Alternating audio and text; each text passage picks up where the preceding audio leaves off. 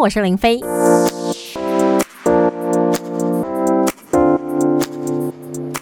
礼拜呢就开始放寒假了，然后上个礼拜呢学测也结束了，等于是说呢，现在全国的学生大部分都没有什么太大的压力了。但是这个时候父母的压力就来了，一来小朋友啊寒假啊要注意自己的功课啊，可是父母要上班呐，能够时时刻刻盯着他吗？当然没办法。还有就是哎呀，上课的时候啊，这个老师可能会说啊不要用手机，学生还会听话。但是放寒假，爸妈说啊不要用手机，小朋友不见得会听话。我们今天特别为您邀请到台中荣民总医院精神科医师蔡家瑞蔡医师来到我们节目当中，跟大家聊一聊青少年在三 C 产品成瘾的问题。Hello，蔡医师早安。Hello，主持人你好，我是蔡医师。哎，像寒假时间哦，就过往的经验，其实会有很多父母因为呃小朋友用手机用的太夸张了，无法控制来求助吗？还是说这个症状要到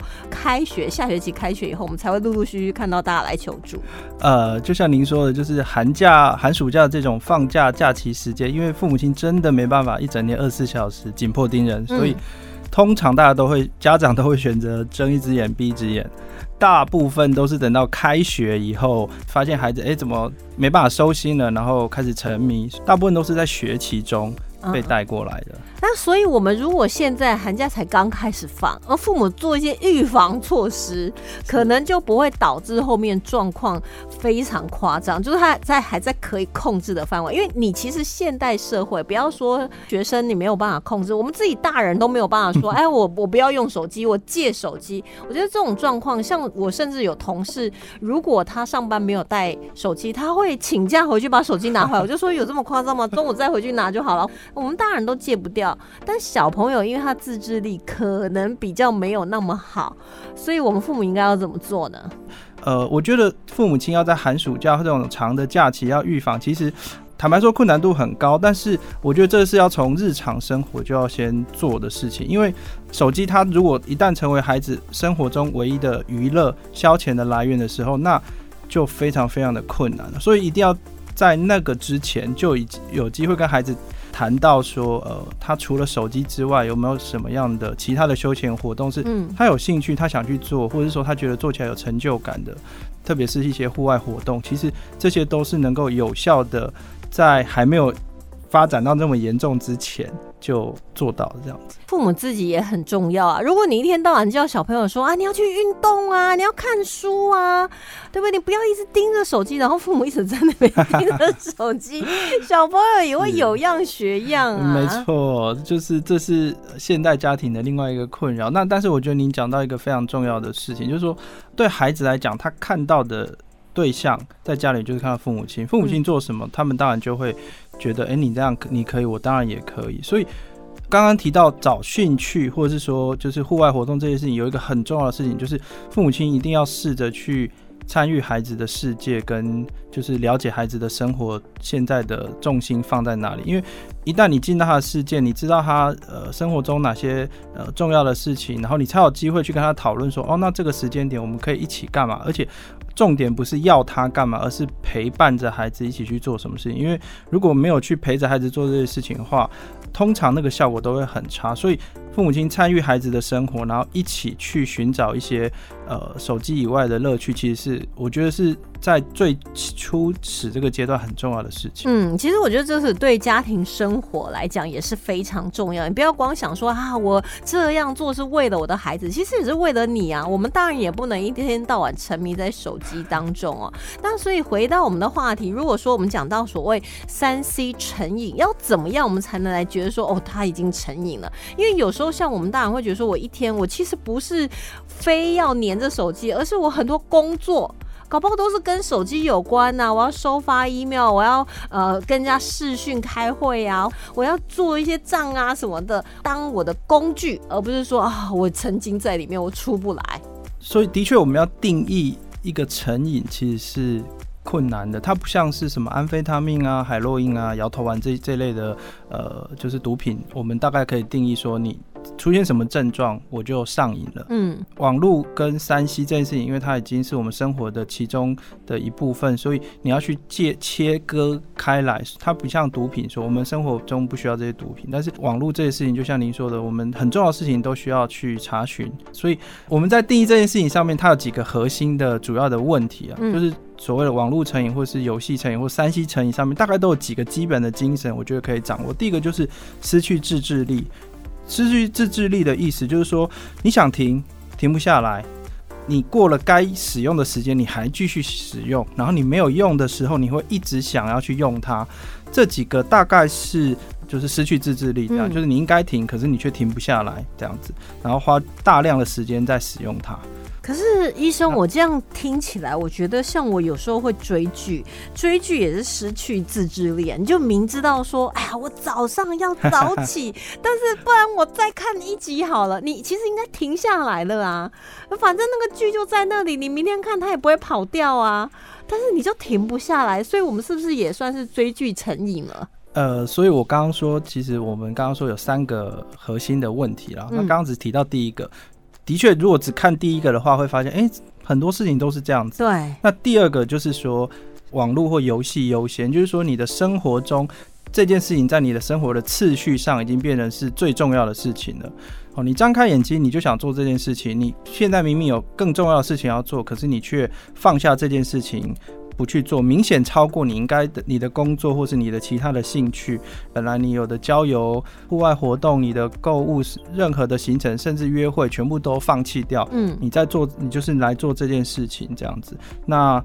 呃，甚至就是会去欺骗别人说，哦，你使用的程度，那这些大概就是第二个嗯呃核心的问题。哦，所以他的世界就分两块，一块就是这个游戏，然后其他全部都会归在于不重要，搞不好连吃啊、喝啊、睡啊、交友啊、人际互动什么都不重要，可能顶多就上厕所还是没错，没办法，你还是要离开座位这样。哦，那我还好，追剧还没有追到这个程度，还有记得来上班，还有记得吃东西。对好，所以这是第二个在生活当中的持续，可能眼睛一睁开就想要去玩游戏了，或是就手就一定要摸到手机了。那再来还有第三个吗？第三个就是已经造成对你造成的伤害。那这个伤害不见得是什么身体的伤害，可是是可能是实质伤害。有些人就是刚刚讲的错失了重要的约会，工作丢了，然后开始在呃生活中考试啊没有办法专心，然后犯了很多的错误，造成很多身心上的影响，或者是说像刚刚提到，因为你因为这样进行很多的呃抗争，然后开始出现了一些呃比较激烈的反抗行为，这些，嗯但是你还是想要继续用，嗯那这样子的话就。这三个要素都有的话，那很有可能你你已经是成瘾，不管你是游戏成瘾，或者是网络成瘾，或者是山西成瘾。那有可能是那种社群媒体成瘾嘛？就比如说我非上脸书不可，然后我什么事情都要在那边报告，或是我非用 IG 不可。就算我一直滑一直滑，它就是呃我明知道也不会有人要点赞或者要留言，但我还是忍不住，我的手就是在那边一直滑一直滑。其实有这样子的个性的人，他其实有这样的倾向，但是就像我刚刚说，我们需要这三个面相都有符合，我们才嗯会说这个人是成瘾嘛。那一直滑一直滑，那呃，你不见得真的失去自制力，你也不见得说生活中只以滑 IG 为优先，你不见得说已经是丢了工作，你还继续滑。我 丢了工作。哎、我现在会想到有有听过一些，就是有点像是那种大学生，他们可能比较自由一点，那加上可能会离开家里，住在学校宿舍，有时候真的沉迷在游戏当中，住在宿舍里面，就是每一天没夜的就在那边打游戏，然后该上的课也不去上课。反正老师也管不到我，我就是翘课啊，就吃泡面，然后一直打一直打，然后考试有时候甚至考试都错过了，这样综合下来，他们就应该已经算是成瘾。这个就蛮典型的喽。嗯，然后也影响他的学业了嘛，对对对对对不对？影响他的人际呀、对，然后生活中只有打这个游戏为主嘛，然后嗯他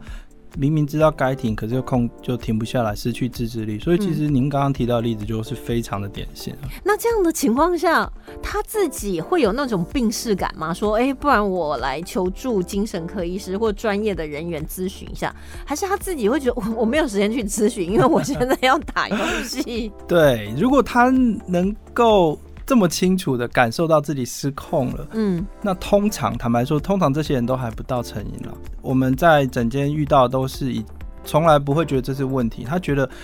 你问十个有十个跟你说可以啊，我可以控制啊，嗯，对，但是实际上从旁人角度看到，就是他就是停不下来，他就是没办法控制，所以大部分都没有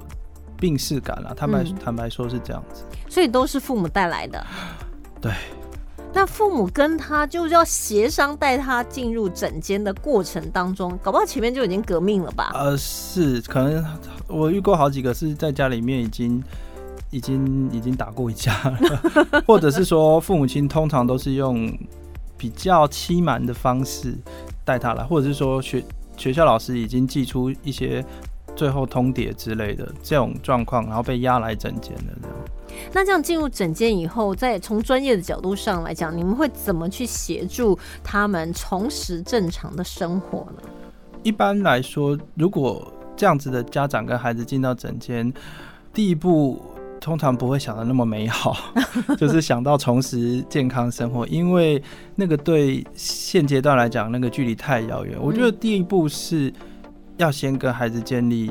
就是信任的关系啊，嗯因为因为通常家长带他来的时候，就你就知道那个气氛是非常紧张的，然后很紧绷。你问孩子什么，他都说没有，然后都说他都说我我还好，我可以。可是家长就在旁边噼里啪啦在数落他，或者是讲一大堆他的失控的状态，那孩子就在旁边拼命否认，拼命否认。那所以那个关系是非常的紧张的。所以呃，在那个当下，我们要协助这些这个家庭或这个孩子的时候，通常都没有办法直接切入，直接谈网络这件，因为只要你一碰到这件事情，手机、网络、三 C 这件事情。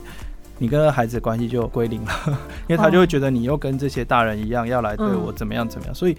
我觉得第一步还是要建立信任的关系，因为那个状态下就是孩子跟家长已经对立，如果我们再跟孩子变成对立关系的话，那这个东西是走不下去的。可是这样听起来，如果说他每次来，然后父母都在旁边，呃，小朋友讲一些，然后父母反驳，那你或许你会当中间的，就是安抚彼此，然后可能以同理的方式站在孩子这边，至少就是我们同一国嘛，我不要把就是医生跟父母画在同一国，所以就变成对立面。当然，我们也不是说要跟孩子同一国，只是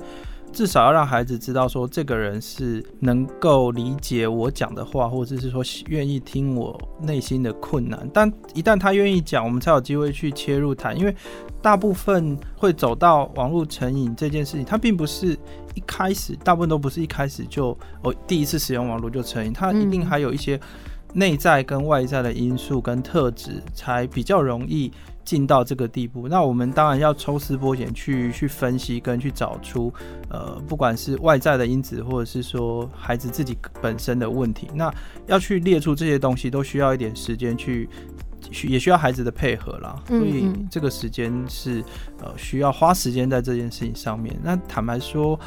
呃，以门诊时间来讲，会拉得非常的长。那就是不见得每个都会在诊间处理，有的会另外约时间，或者是说，呃，有些状况真的已经很严重了，我们可能会到呃住院，然后病房来处理这样。哦，还有可能我直接安排入院治疗。诶、就是如果已经一发不可收拾的话，有些已经在诊间，我遇到一个青少年来，然后就是谈到最后谈不下去，然后在诊间就是直接抱走啊，然后把妈妈的手机抓起来，然后整个在诊间砸烂这样子。那就是整个失控到这种程度，我们大概就会讨论呃住院的必要性这样子，因为整间通常大家会比较收敛一点。对，不是在家里嘛？对，那如果在整间，你可以想象，如果在整间都会出现这样的行为，那在家里的行为一定是放大更多倍。嗯嗯，所以在这样的状况下，我们可能会从这个地方去跟这个孩子谈说，好吧，那怎么办？有没有什么好的方法去可以控制自己？那看起来失控了，那这件事情其实，因为我我觉得我我还是会跟孩子传递一些我自己觉得的原则啦，就是说，无论你再怎么生气，或是再怎么样不开心，这些事情我们都愿意听，愿意呃可以跟你谈，然后谈谈怎么样协助你。但是只要你跨过某个界限，比如说破坏物品、攻击别人、伤害别人，那我觉得，那这个界限一旦你跨过去了，那变成嗯，看来你没有办法为你自己的行为负责的时候，那可能我会来做比较积极的处理。嗯，当然还是要因应，就是孩子他在不同的阶段，然后不同的状态下呢，可能会有相对应的一个协助的方法。我们先稍微休息一会，待会来继续来跟您聊聊，就是青少年的三 C 成瘾问题。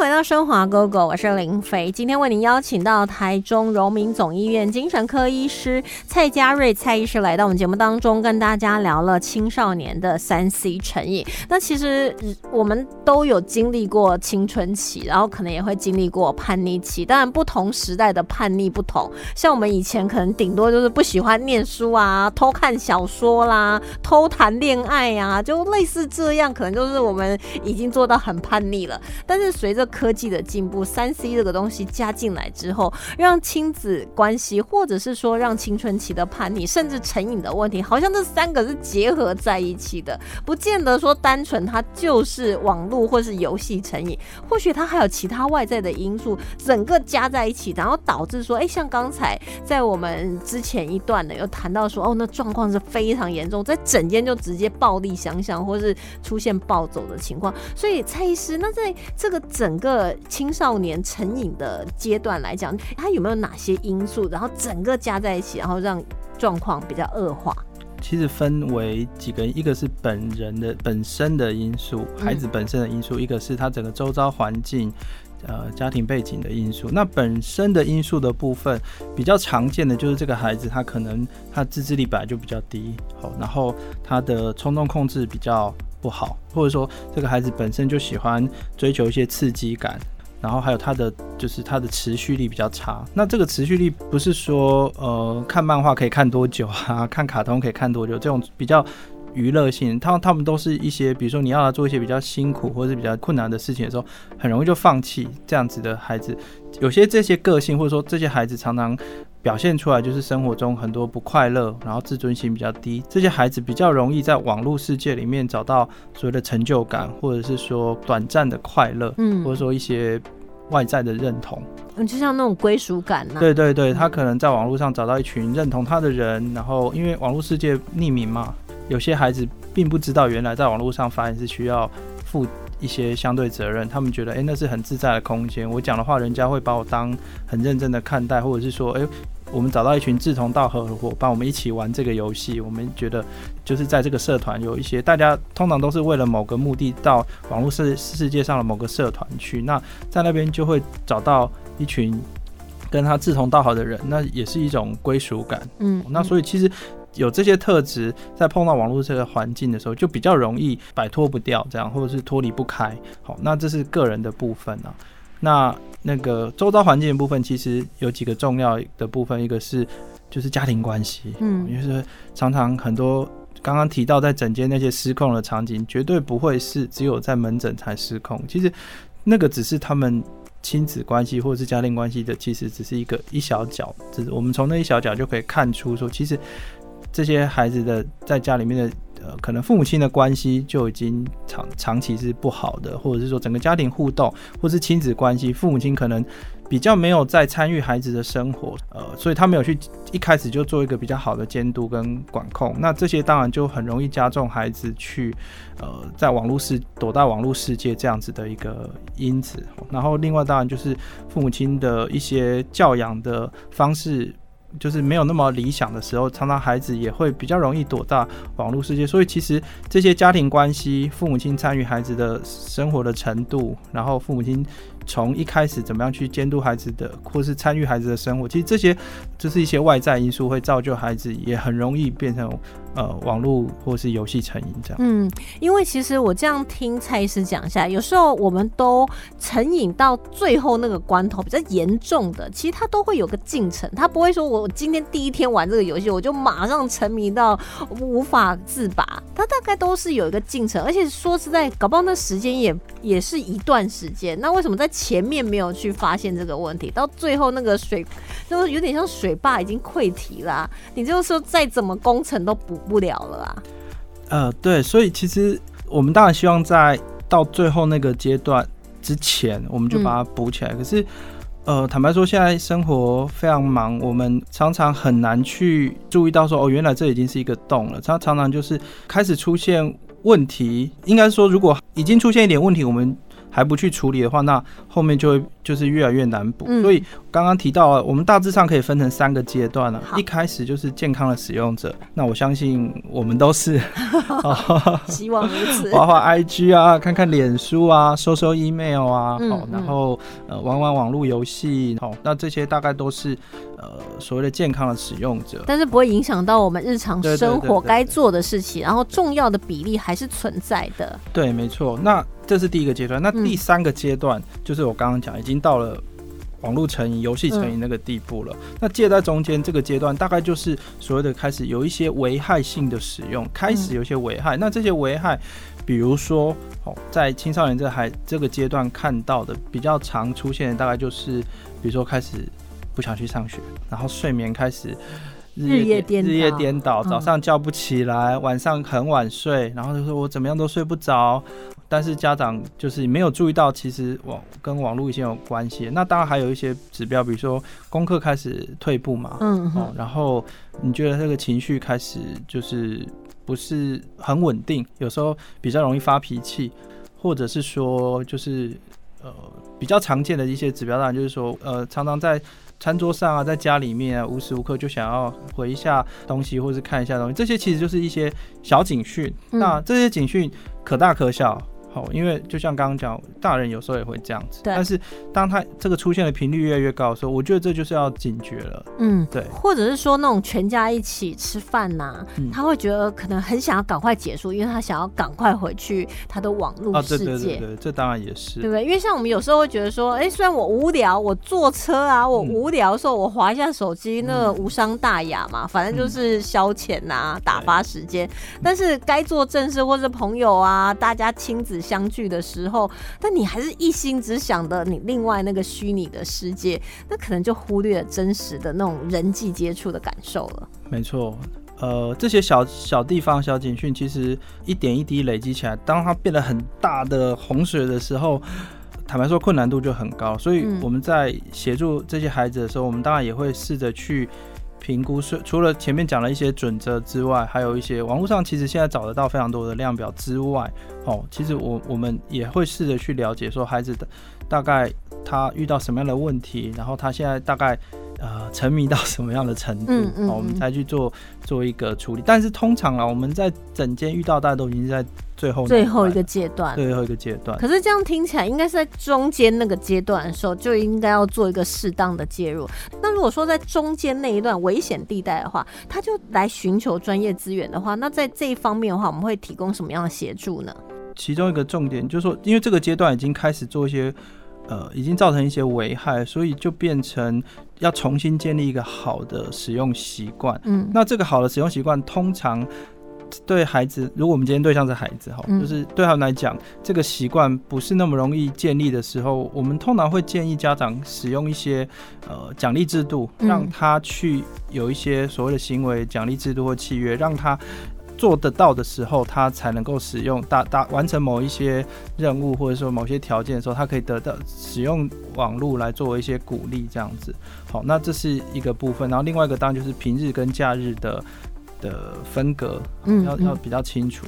我觉得选择奖励的部分，我觉得要特别提到，就是不要只有局限在使用网络当做唯一的奖励，因为前面提到孩子为什么会成瘾，其实其中一个原因就是因为。这件事情动机太强了，嗯，太有趣了，或者说他在不管我刚刚讲的是他在网络世界得到的认同、成就、乐趣，或者说网络游戏世界的好玩。因为坦白说，我们面临是一个很强大的敌手。为什么？因为网络游戏设计的本身。就是要我们成瘾啊！对，他就是要你每天上去，你看给你一些小奖励，就每天登入送你什么东西，连续几天送你什么东西。那当然有些呃沉迷很严重，他就是氪金嘛，就是他就是花了几几百万呃几十万几百万都有。这他网络游戏，他网络游戏公司他本来就要赚钱，所以他设计本来就是一个很强大的成瘾的系统，就是要让你一直玩下去。没错，所以其实我们在对抗的是这件事情的时候，其实是非常非常困难。所以我们在中间那个阶段要做的事情，其实就像刚刚讲，你要一定要在生活的其他地方。有成就感，嗯，就是有一些乐趣，不管我今天的乐趣是运动，或者是说是呃一起出去看电影，或是就是你一定要让他这件事情是他有动机、有乐趣，他喜欢做，那这个来当做他的一个替代或者是一些奖励，在这个阶段其实是很重要，因为你通常到最后那个阶段再来建立这件事情，通常都已经有点晚了，因为他在他的脑海里面，他脑海已经被网络跟游戏占满的时候，他很难想。到或者说很难跨出那一步去去做那些事情。嗯嗯，所以应该是说，像我们有时候亲子一起，不管是一起吃饭啊，或一起出游，如果说你已经开始发现说菜点完以后，大家每个人就开始着重在自己的手机上面，或者是连。外出郊游，我们好不容易接近大自然，然后大家还是手机用个不停的话，应该是就要有这个心理那个提醒的声音，就要马上响起来了。是，但不过我我我觉得就是，当然也不要把网络视为洪水猛兽了。就是说，我觉得。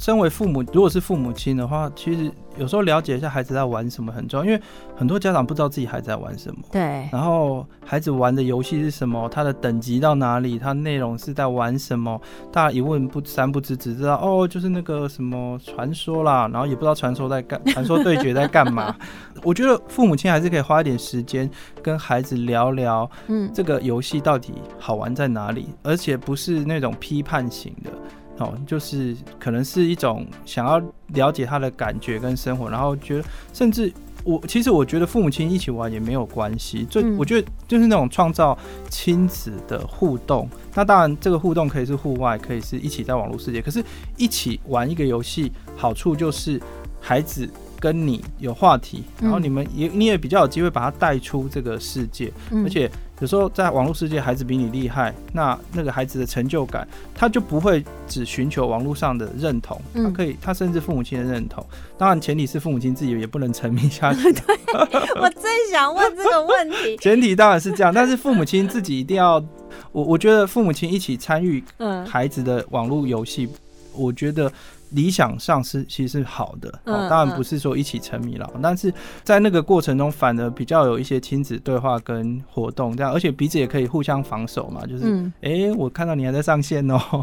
对对对，所以我我觉得其实那并不是洪水猛兽了，嗯嗯，那所以也不用说一开始就好像变成是如临大敌这样，我觉得最最重要的方向还是刚刚讲的成就感，嗯。成就感来源能不能多元一点？然后还有父母亲到底能不能够真正的去参与孩子的生活，了解孩子的困难在哪？他有可能不是网络的问题，他有可能是现实生活中他被同学霸凌啊，他被欺负啊，那他很他很难过啊之类的。所以他可能躲到网络世界，他觉得那里的人比较友善呐。对对对。然后大家是同一国的。不过其实就刚才呢，蔡司在那边聊，我就突然会想到说，蔡司你自己有没有在玩网络游戏？因为你想要更了解这些孩子他们在网络世界当中会遭遇到什么样子的状况。有有有，我我有我当然都有抓一些游戏下来玩，就是我自己觉得，呃，身为儿童青少年神经科医师，其实。一定要去多接触、了解孩子们现在在红什么，或者说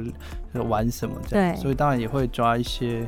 呃游戏下来玩，那或者是就我觉得不见得要自己多厉害，但是至少知道说这个东西在干嘛。嗯嗯。那然后乐趣在哪里？就有点像是回到我们刚才有提到说，你不能跟孩子站在对立面嘛，是，因为你一旦那个对立的那个鸿沟画出来以后，他就会觉得反正我讲什么你也不懂，你就是会要我只是要考试，只是要念书，什么会念书就最好啦，玩游戏就不好了。那这样对立的那个鸿沟一出来，其实你讲什么他也不听，对，他讲什么，搞不好父母也不愿意听啊。是啊，会不会有父母说，哦，医生你要跟他讲，他这样不对，希望医生就是好像。跟父母一起来说服或者是教训，那这样的话，可能父母的观念也是需要调整。呃，所以其实我我觉得彼此都是一定是都卡在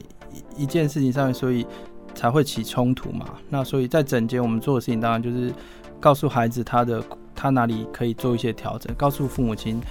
他们可以做什么样的调整。那都是这样子，三其实是一个三角关系。那我们是第三方嘛，所以的确这两方可能都会想要可能啊，都会争取我们的协助或认同，嗯想要去。但是我们的角色不是要帮着你去说服他，但是试着帮助你们看到你们彼此之间的盲点，然后你们能够有互相沟通能力，那这是嗯最、最理想的状况。嗯，这样的话呢，一来亲子关系也会变得比较改善，那再来可能孩子成瘾的问题也会随着亲子关系没有那么紧张而变得大家可以比较能够沟通，然后慢慢的带他出来，也不是说不能玩游戏啊，是就是不能沉迷。是是，就游戏本身并没有错啊，呃，对，对，所以今天呢，也非常高兴为你邀请到台中荣民总医院精神科医师蔡家瑞蔡医师呢，来到我们节节目当中，跟大家聊了这么多。那当然，你不能光说啊，我就限制你的时间，我就断网啦，我就没收手机，用那种比较强硬的手段，可能会导致更多的哦反弹。反弹很大，反弹。反弹也会很大，可能一开始好好讲、好好沟通，还可以有转圜的余地。所以很多问题呢，或者很多事情的话，呃，还是可以求助呢专业的人员，然后来，就比如说像医生这边来寻求资源。今天也非常谢谢蔡医师来到我们节目当中，谢谢。谢谢。